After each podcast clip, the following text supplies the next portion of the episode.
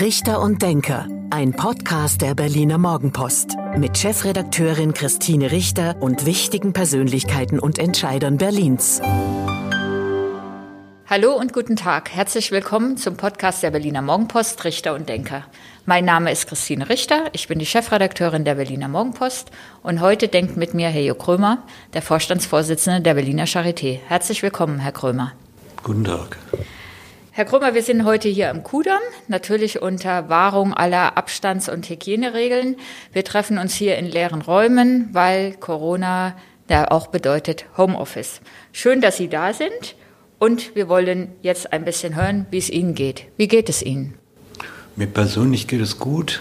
Äh, die Institution, für die ich arbeite, die Charité, äh, ist, glaube ich, relativ angespannt durch die hohe Belastung durch Patienten.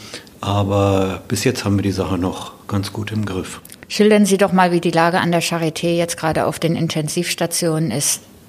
Berlin hat sich ja darauf verständigt, ein äh, System zu machen, das äh, trägerübergreifend über die ganze Stadt die Intensivmedizin verteilt. Das heißt, ein äh, Oberarzt von uns äh, weist alle Intensivbetten der Stadt, soweit sie gemeldet sind, zu. Und darüber hat Berlin mit diesem Safe Berlin-Konzept eine wirklich gute Methode, die ähm, Covid-Patienten auf die korrekten Betten zu verteilen. Das funktioniert also wirklich gut. Die Krankenhäuser sind dabei ein Stück weit stratifiziert, je nachdem, wie schwer die äh, kranken Menschen sind, die dorthin kommen. Die Charité ist das einzige Level 1 Krankenhaus in Berlin, in dem die Schwerstkranken konzentriert werden. Ich kann Ihnen eine grobe Vorstellung geben von dem, was in den letzten Wochen bei uns war. Äh, wir hatten so ungefähr 140, äh, 145 schwerkranke Patienten auf unseren Intensivstationen, davon der allergrößte Teil beatmet und äh, bis zu 40 auch an extrakorporalen Membranoxygenierungsverfahren. Also wirklich eine ähm, äh, Patienten, die sehr, sehr schwer erkrankt sind und die bei uns auf der anderen Seite sehr gut und sehr intensiv behandelt werden. Sie können nicht alle retten? Ich glaube, von einer schwerstkranken Klientel kann man nie alle retten. Wenn sie sich äh, im internationalen Maßstab ansehen, äh, wie die Erfolgsraten der Intensivmedizin äh, sind, dann steht die Charité in diesem Maßstab noch ziemlich gut da.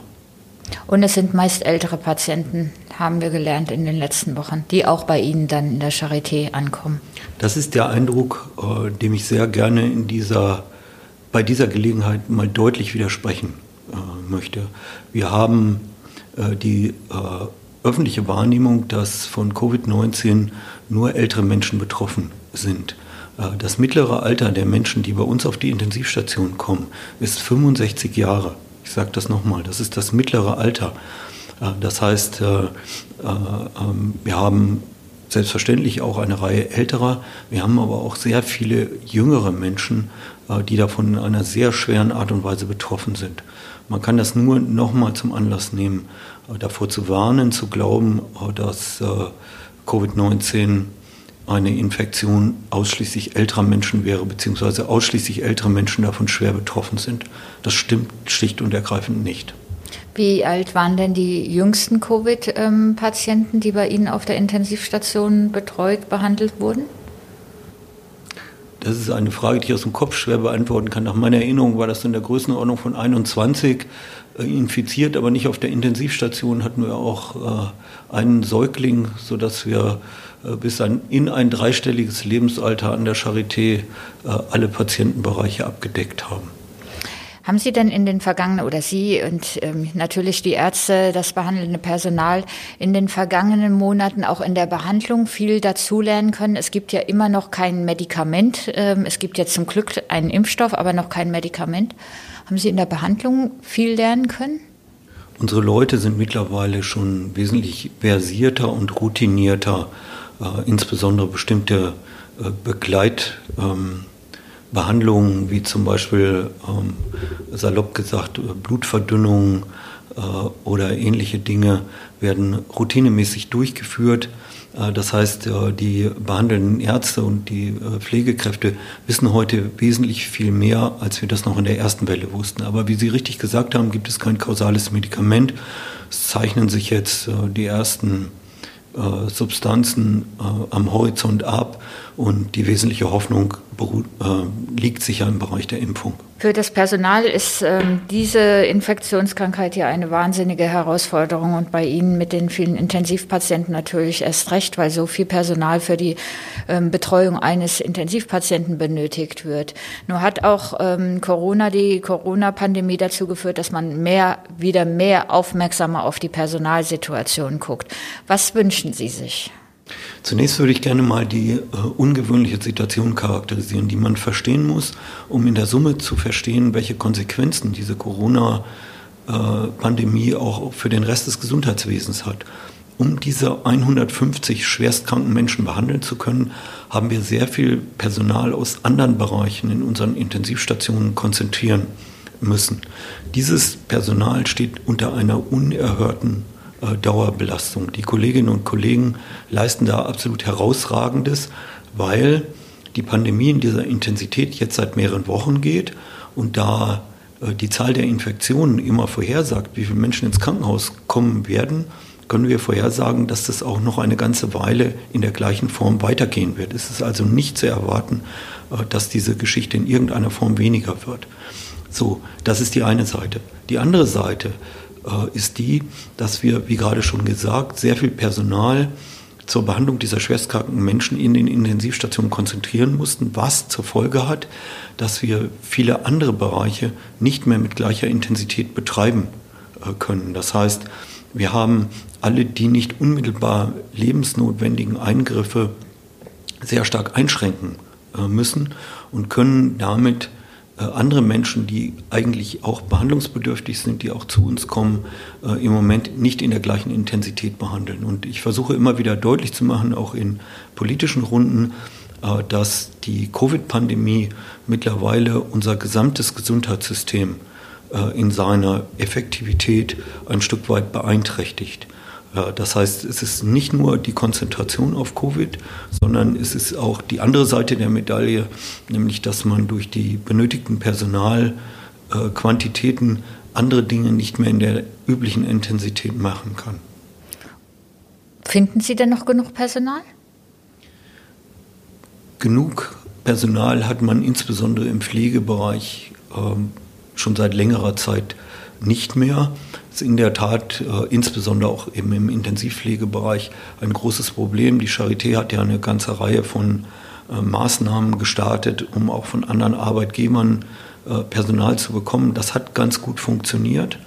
Äh, die andere Seite, die vielleicht noch sehr wichtig ist zu sagen, ist, dass wir einen außerordentlich niedrigen Krankenstand äh, haben, auch im Vergleich zu normalen Zeiten. Das heißt, äh, auch das ist vielleicht ein indirekter Hinweis auf das ganz außergewöhnliche Engagement der Kolleginnen und Kollegen äh, in dieser Notsituation.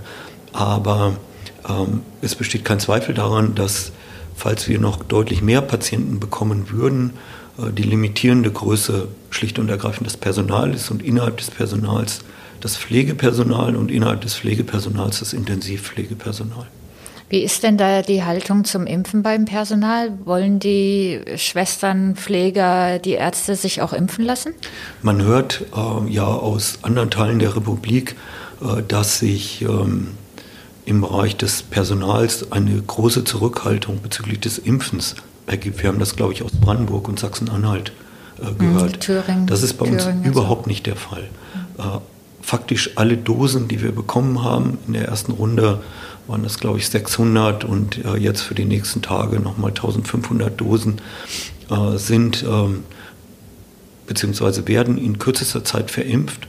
Wir haben deutlich, deutlich mehr Nachfragen äh, der Kolleginnen und Kollegen äh, nach äh, Impfungen, als wir derzeit befriedigen können. Und wir hoffen, dass uns das Land Berlin zeitnah mehr solche Dosen zur Verfügung stellen kann. Werden Sie auch für eine Impfpflicht, wie es bundesweit diskutiert wird, für das Personal in Altenpflegeheimen, in Krankenhäusern? In ich bin im Bereich dieser Form von Pflicht- und Zwangsmaßnahmen immer zurückhaltend, weil ich glaube, dass der wesentliche Weg äh, äh, dorthin eine individuelle Überzeugung ist. Und bis jetzt sind wir äh, der Meinung, dass wir zumindest auf die Charité betrachtet die Zahl der Menschen, die sich haben impfen lassen oder die nachfragen, auch mit einer Pflicht nicht hätten erhöhen können.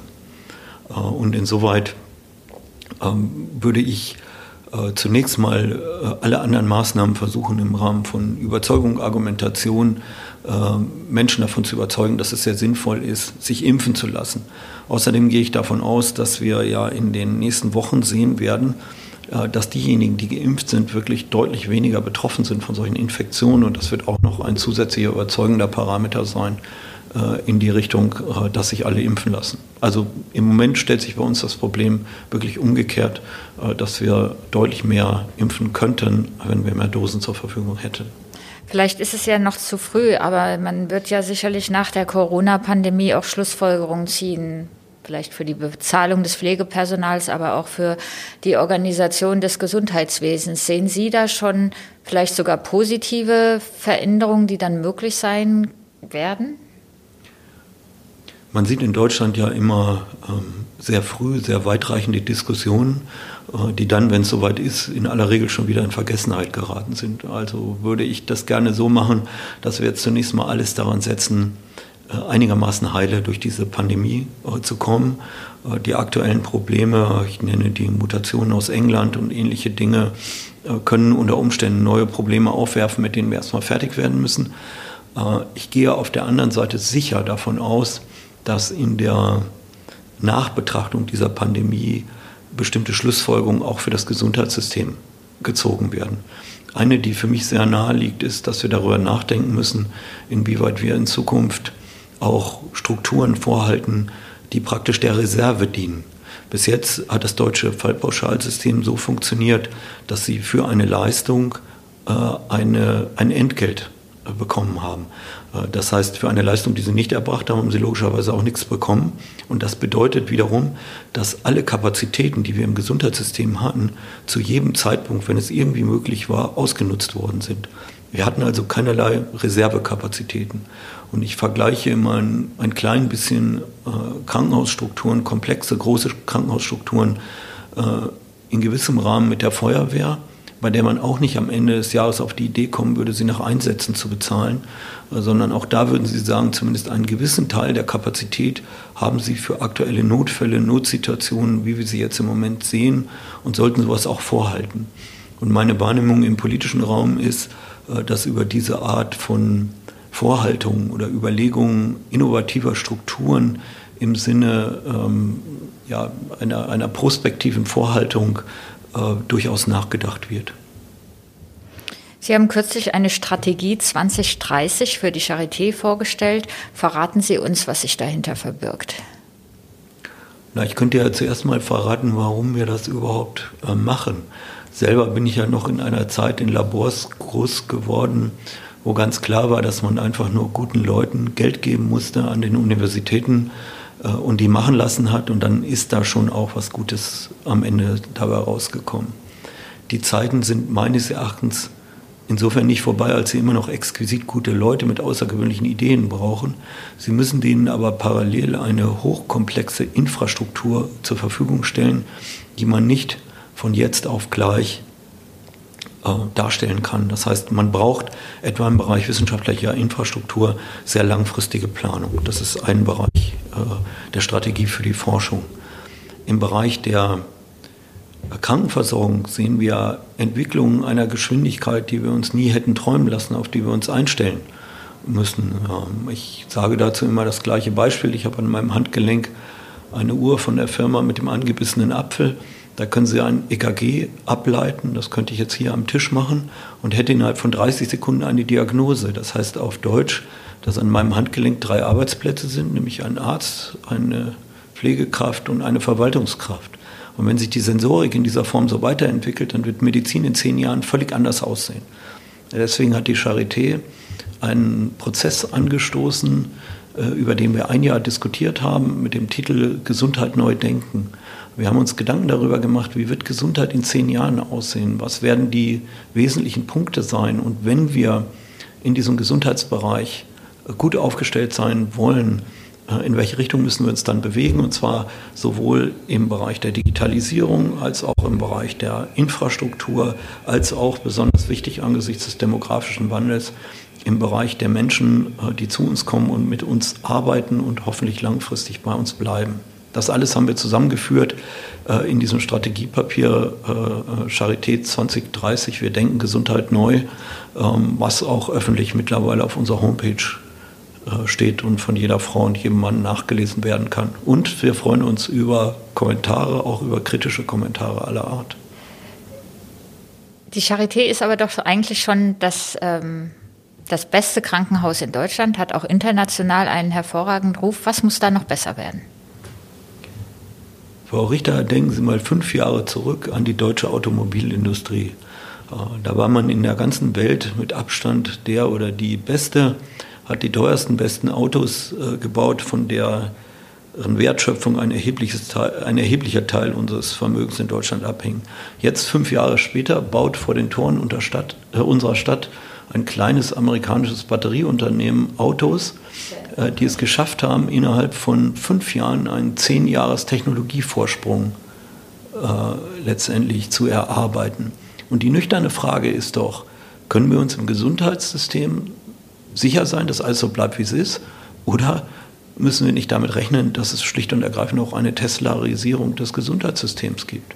Und wenn man die Frage mit Ja beantwortet, was ich tun würde, dann ist doch die Frage, wie stellen wir uns auf, ausgehend von unseren exquisit guten Möglichkeiten, um für diese Form von Zukunft wirklich gerüstet zu sein. Und da sind eben die drei Punkte äh, extrem wichtig. Wir brauchen exzellent gute Leute. Äh, wir brauchen eine wirklich hervorragend gute Infrastruktur, die wir derzeit nicht haben. Da haben wir ja Pläne gemacht für alle drei großen Klinikstandorte. Äh, und wir müssen die Institution sehr, sehr nachhaltig digitalisieren, und zwar auf allen Ebenen. Sie wollen ja an den drei Standorten auch neue Schwer oder die Schwerpunkte noch mal ein bisschen anders sortieren. Ich habe mir das angeguckt ähm, online. Wollen Sie uns den Zuhörern verraten, was soll in Mitte passieren, was soll im Benjamin Franklin oder auch am Virchow Klinikum passieren? Das mache ich sehr gerne. Vom Grundsatz her versuchen wir an jeden der drei großen Standorte, ohne dass wir Berlin Buch aus den Augen verlieren, eine ähm, spezifische Thematik oder eine spezifische Ausrichtung hinzubekommen, und zwar jeweils in Verbindung mit einer der großen Universitäten. In Mitte werden wir uns sehr eng mit der äh, Humboldt-Universität zusammentun. Äh, wir werden hier äh, im Bereich äh, von Neurowissenschaften, digitaler Medizin ähm, letztendlich unsere Schwerpunkte zumindest äh, in, in äh, Teilen setzen. Wir wollen dem Ganzen auch einen bestimmten baulichen Ausdruck geben, indem wir vorschlagen, in Mitte ein zweites Hochhaus zu bauen und in diesen beiden Hochhäusern die gesamte klinische Versorgung in Mitte zu konzentrieren. Am Virchow-Klinikum würden wir uns auf ja, das äh, zu integrierende äh, Herzzentrum inklusive eines großen Neubaus konzentrieren, also auf Herz-Kreislauf-Medizin, auf äh, Tumortherapie und auf Zell- und Gentherapie, würden das gerne zusammen mit der Technischen Universität äh, tun. Und äh, auch für das Benjamin Franklin haben wir uns eine spezifische Ausrichtung überlegt. Wir würden nämlich gerne die große Lampe der Charité ein ganz kleines bisschen nach links drücken und in Richtung Prävention gehen. Das halten wir für essentiell in den nächsten Jahren, gerade angesichts des demografischen Wandels. Hier wird das Benjamin Franklin einen wesentlichen Beitrag leisten. Daneben werden wir hier in Bereichen wie Immunologie und Allergologie uns konzentrieren und das Ganze äh, machen wir zusammen mit der Freien Universität. An den drei Standorten spielen wir sowas wie ein riesengroßes Puzzle. Ähm, wir äh, werden also drei verschiedene Einzelteile zusammensetzen. Am Ende soll aber das Gesamtbild einer großen Charité unter diesem Motto Wir denken Gesundheit neu bei diesem Spiel rauskommen. Ist das eigentlich mit den Beteiligten schon ausdiskutiert oder dürfen die jetzt Vorschläge machen und dann wird noch mal ein bisschen was oder viel geändert? Das ist eine äh, wesentliche Frage. Wenn Sie ein solches Papier erstellen, ist, glaube ich, wesentlich, dass das Papier in dem Moment, wo es erstellt ist, sagen wir mal, noch gewisse Ecken und Kanten hat. Wir haben das so gemacht, dass wir ein Jahr lang in der Charité intensiv diskutiert haben Dann haben wir vorstandsseitig dieses Papier aufgeschrieben. Es ist also in ganz hohem Maße partizipativ, sind viele Ideen eingeflossen. Es ist aber nicht demokratisch. Es ist kein Papier, was durch viele Gremien äh, verabschiedet wurde, was rundgeschliffen wurde, sondern das, was hier vorliegt, ist die Meinung des Vorstands, die wir zu, explizit zur Diskussion stellen. Bis 2030 wollen Sie auch alle Abläufe digital unterstützen, also volle Digitalisierung der Charité und ihrer Abläufe. Das hört sich so weit an, aber wir haben schon 2021, das sind nur noch neun Jahre. Ist das denn realistisch? Ich glaube schon, dass man das erreichen kann. Das haben wir in verschiedenen internationalen Kontexten äh, gesehen. In den USA, einem Land, was immerhin dreimal so groß ist äh, wie unseres von der Bevölkerung her, ist es gelungen, in einem äh, Dreijahreszeitraum sämtliche Kliniken komplett äh, zu digitalisieren. Das heißt, wenn es den Willen gibt, äh, der nicht unerheblich ein politischer Wille ist oder sein muss, dann gelingt sowas. Das heißt, man kann sowas äh, in der Tat machen. Natürlich ist es an Charité mit ihrer Größe und ihrer Vielfalt eine besondere Herausforderung. Und es ist auch insofern eine besondere Herausforderung, als Digitalisierung ja heute nicht mehr nur heißt, dass sie in-house digitalisiert sind, sondern dass auch ihre gesamten Interaktionen mit ihren Patienten, mit ihren Mitarbeitern äh, in eine digitale Form äh, überführt äh, werden. Äh, insofern ist das zweifelsohne eine sehr große Herausforderung. Ein paar Dinge in die Richtung äh, sind in der Charité ganz gut äh, gelaufen. Ähm, wir sind im Moment auch dabei, mit unserem großen Partner Vivantes hier in äh, Berlin äh, Teile der Digitalisierungsstrategie so abzustimmen, dass man am Ende des Tages keine identen Systeme hat, aber äh, Daten doch barrierefrei austauschen kann. Und darüber hoffen wir für Berlinerinnen und Berliner nochmal einen erheblichen Fortschritt in der Behandlung erzielen zu können. Und das kostet, das alles kostet wahnsinnig viel Geld. Eine Milliarde Euro bis alleine bis 2030 sogar mehr als sechs Milliarden haben Sie vorgerechnet, wenn man noch mal 20 Jahre drauf gibt. Aber das ist ja nun wirklich weit hin. Wo soll das denn herkommen? Man muss die Zahlen zunächst einmal äh, ein bisschen differenzieren. Die Milliarden, die wir da reingeschrieben haben, und das haben wir uns lange überlegt, sind die, die man im Wesentlichen braucht, wenn man die Baumaßnahmen so realisieren will, wie wir das möchten. Äh, und ähm, die Frage, wie Krankenversorgung in Zukunft finanziert wird und damit auch welcher Anteil zum Beispiel an investiven Mitteln tatsächlich wie bisher vom Staat kommt oder möglicherweise auch aus Versicherungssystemen kommt, ist eine Geschichte, die in der Zukunft intensiv diskutiert werden wird.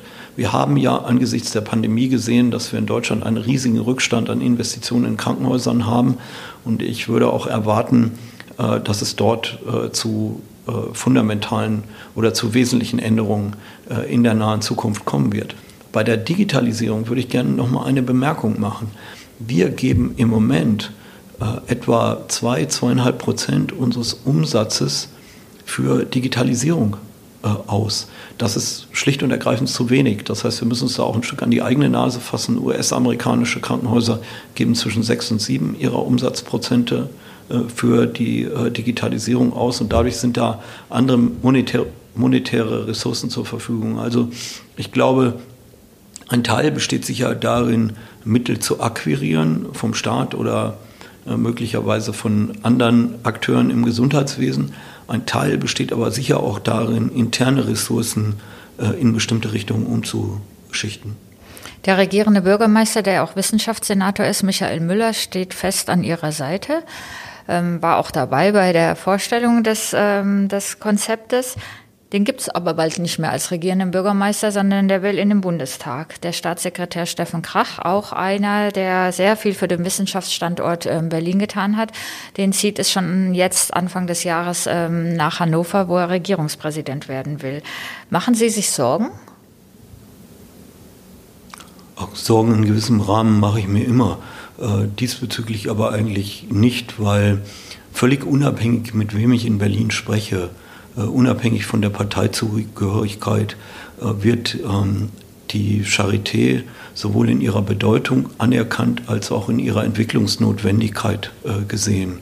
Und ich glaube, das, was Michael Müller immer wieder sehr intensiv betont hat, dass er sich nämlich in den anderen Metropolen abgeguckt hat, welchen Beitrag dieser ganze äh, Bereich Biomedizin und zwar von der Forschung bis zur Krankenversorgung zur Wertschöpfung der anderen internationalen großen Metropolen trägt. Äh, das wird auch für jede Nachfolgerin oder jeden Nachfolger gelten. Insofern mache ich mir eigentlich wenig Sorgen, äh, dass wir überzeugende Argumente haben, dass die Charité auch weiterhin eine gute Zielstruktur für Investitionen ist. Das war fast schon ein schönes Schlusswort, aber wir kommen erst noch zu dem, wie ich immer sage, beliebten Spiel. Herr Krömer wird jetzt noch mal zehn Sätze vervollständigen, natürlich zu Berlin und zur Charité. Wollen wir loslegen? Gerne. An Berlin gefällt mir die Vielfalt und die Offenheit gegenüber Leuten, die hier neu herkommen. Der Tiergarten ist für mich einer der schönsten Plätze, die ich kenne, in dem ich ganz regelmäßig mit meiner Frau spazieren gehe. Durch Berlin kommt man am besten mit dem Fahrrad. Mein Lieblingsort in der Stadt ist der Tiergarten. Meine Familie bedeutet mir sehr, sehr viel. Die Fernsehserie über die Charité halte ich für ganz gelungen. Die Corona-Pandemie lehrt uns Bescheidenheit und lehrt uns sehr intensiv mit unerwarteten Dingen zu rechnen. An den Mitarbeitern der Charité schätze ich das herausragende Engagement und die Identifikation mit der Charité. Der Wissenschaftsstandort Berlin braucht Leute, die sich gut miteinander verstehen, dann kann man hier Sachen machen, die an fast keinem anderen Ort gehen. Und der Abschlusssatz für das Jahr 2021 wünsche ich mir, dass wir hoffentlich, und zwar sowohl als Institution als auch als Land, einigermaßen gut und unbeschadet durch diese aktuelle Pandemie kommen und uns hinterher die Zeit miteinander nehmen, aufzuarbeiten, was hier passiert ist und daraus sowohl für die Gesellschaft insgesamt als auch für das Gesundheitswesen die richtigen Schlüsse ziehen. Vielen Dank, Herr Krömer. Vielen Dank fürs Zuhören. Das war der Podcast Richter und Denker, heute mit dem Vorstandsvorsitzenden der Charité, Hajo Krömer. Mein Name ist Christine Richter. Ich bin die Chefredakteurin der Berliner Morgenpost. Vielen Dank. Auf Wiederhören. Bis zum nächsten Mal. Das war Richter und Denker. Vielen Dank fürs Zuhören. Schalten Sie nächste Woche wieder ein zu einer neuen Folge mit Berliner Morgenpost Chefredakteurin Christine Richter.